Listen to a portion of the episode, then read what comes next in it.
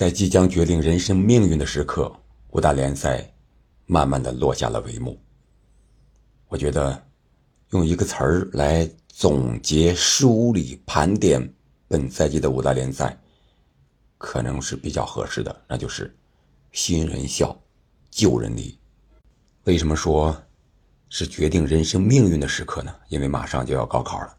在这里，首先祝听友们，特别是高中的学子。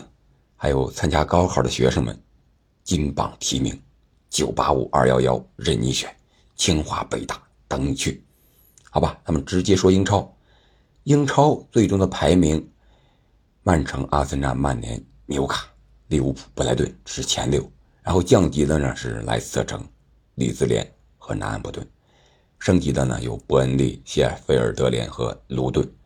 那这里边新人和旧人是分别是什么呢？我说的新人有个人层面讲的，也有从这个俱乐部层面讲的。你像曼城，他向着三冠王去迈进，这对他来讲是一个新。特别是欧冠这个，如果他夺得欧冠的冠军，那对曼城来讲也是开创了历史。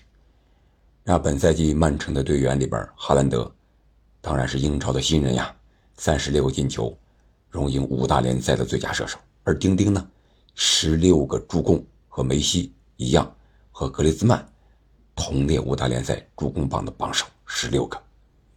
而他，你像曼联呢又回来了，主帅滕哈赫是吧？是执教曼联的第一个赛季，排在第三。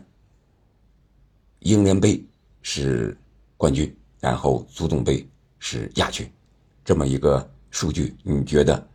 滕哈赫执教曼联的初次赛季满意不满意呢？我个人感觉，曼联应该是在重建复兴的路上。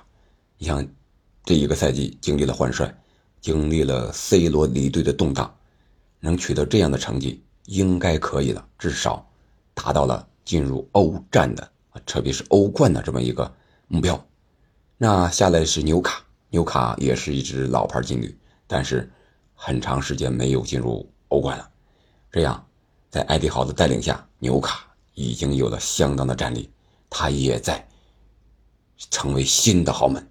而利物浦呢，这位在克洛普的之下，这应该是最低的一个排名了，已经远离了欧冠区，去打欧联。而布莱顿当然是首次进入欧战，这对他们来说就是新人了。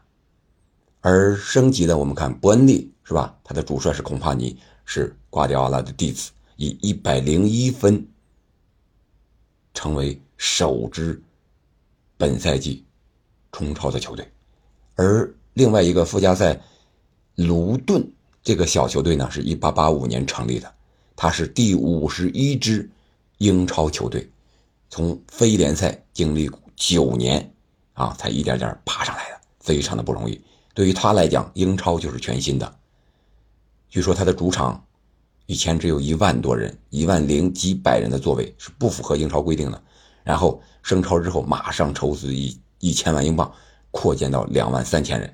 当然，这个对于卢顿来讲，既然冲超了，这一千万英镑简直就是小菜一碟了。至少我们看本赛季英超这些球队，包括降级的这些球队的收入，至少是一个亿英镑呀。这。进入了超级联赛，对于英国的这些球队来说，那简直就是看到了摇摇钱树和聚宝盆。这是英超，我们简单捋一下。那西甲呢？西甲，巴萨、皇马、马竞，这是曾经的西超三强，还是位列前三。皇家社会第四，加上塞维利亚的欧联杯的冠军，下个赛季。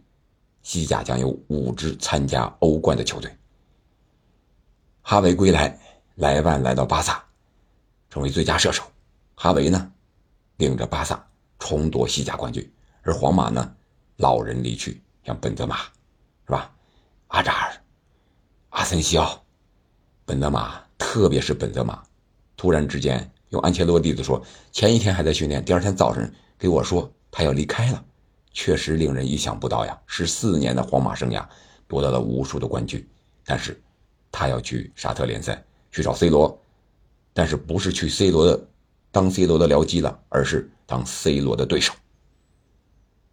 那一些的皇马的老将们，我们想一想，还剩谁了？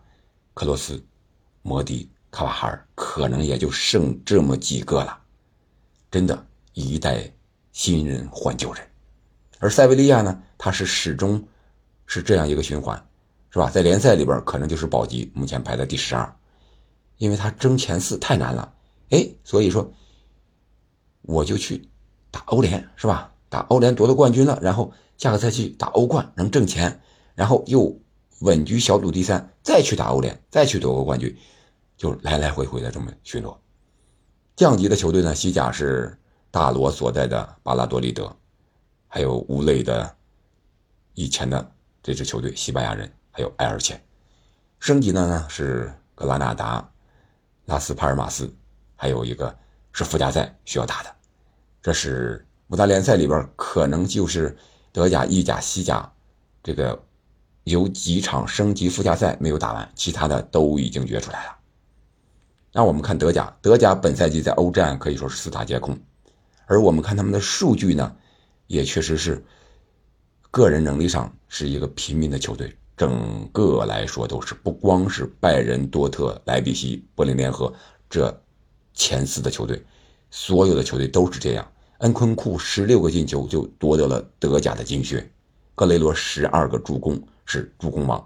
你想一想，这样的数据，怎么和五大联赛其他的这些个强队们去竞争欧战的名额？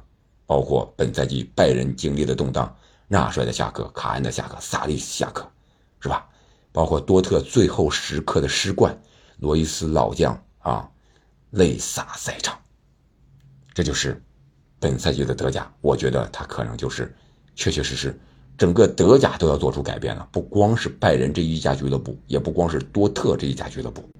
而德甲降级的球队呢，除了已经确定的沙尔克零四和柏林赫塔，还有打附加赛的斯图加特和汉堡。首回合汉堡是零比三输了吧？斯图加特大概率还能留在德甲。而升级的另外两支球队呢，是海登海姆和。达姆施塔特九八，这两支球队是比较陌生的两支球队。对于我来说啊，可能有的球队熟悉德甲的，呃是比较熟悉，但是对于我来说是比较陌生的。总觉得德甲这两年是在走下坡路，他应该寻求一些变化，提升自己在欧战的竞争力。我们看看意甲，意甲本赛季当然也是新王当立啊，是吧？那不勒斯阔别二十多年，又获得了。意甲的冠军，非常的不容易。然后是拉乔排在第二，排在第三、第四的是米兰双雄，国米和 AC 米兰。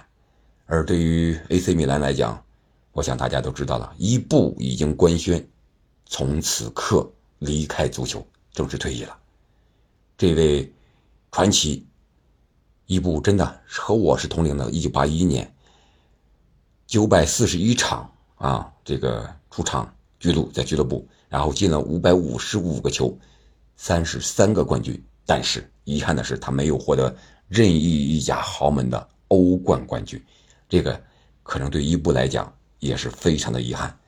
这位老人，四十多岁的老人，不得不在伤病缠身和伤病缠斗了好几个赛季之后，不得不宣布退役。这也是非常的令人遗憾的。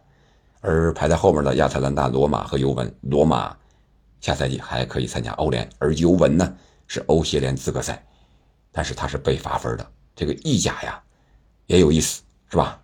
尤文是吧？有说是这就是意甲的，相当于在德甲的拜仁吧，这么一个角色，而且官方对他是非常的呵护。不说了，降级的是维罗纳、克雷莫内塞和桑普多利亚，而升级的呢？是弗罗西诺内，这个确实是很不熟悉的一个名字啊。弗罗西诺内，还有热那亚这是升级的，还有卡利亚里和巴黎的一个附加赛，这两支球队有一支将升入意甲。这是本赛季意甲的最佳射手呢，是奥斯梅恩。对于我们来讲，他也是一个新的中锋，二十六个进球，据说现在也是当红炸子鸡啊，很多人都想要他。还有边锋 KK 是吧？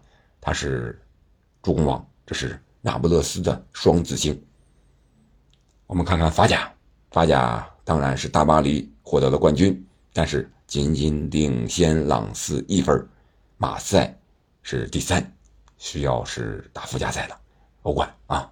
然后降级的呢是欧塞尔、阿雅克肖、特鲁瓦和昂热。为什么是四支呢？因为下个赛季开始，法甲将有十八支队伍，从二十缩减到十八。当然，降级要多降，升级要少升。升级的两支队伍是勒阿弗尔和梅斯，这是两支已经确定的了升级的队伍。姆巴佩二十九球成为法甲的再一次最佳射手，而梅西十六个进球，十六个助攻，成为法甲的助攻王。梅西也是官宣离开大巴黎，但是去哪儿呢？我觉得对于梅西的球迷来讲，现在梅西没有消息就是最好的消息。他可以回归巴萨，可以去美国，可以去沙特，可以去欧洲其他的俱乐部。但是，我想啊，我个人感觉，梅西现在没有宣布，他个人没有宣布去哪儿，可能是在等待一些什么。人无外乎是钱和情，钱那边已经给的足够多了，两年十四个亿欧元，我觉得他等的只是一种情分，一种情感，一种内心，看看。西甲那边会不会给他开绿灯，再回归巴萨？我想有这个可能，而且可能性应该是排在第一的。虽然有些时候有些人会选择钱，嗯，比如说本泽马是吧？比如说 C 罗，也许未来沙特真的会成为世界第六大联赛，甚至说 C 罗所说的世界第五大联赛。但是我觉得更多的。还是中超以前那样，是金元足球，它不会持续太久的，是吧？这就是本赛季五大联赛简单的一个盘点，主要是名次上，还有我了解的一些新人旧人的啊一些动态，好吧？本期咱们就简单聊到这儿了。其实新的赛季还有两个月就要开打了，我们期待更加精彩的新赛季的开始，好吧？再次感谢您的收听，我们下期再见。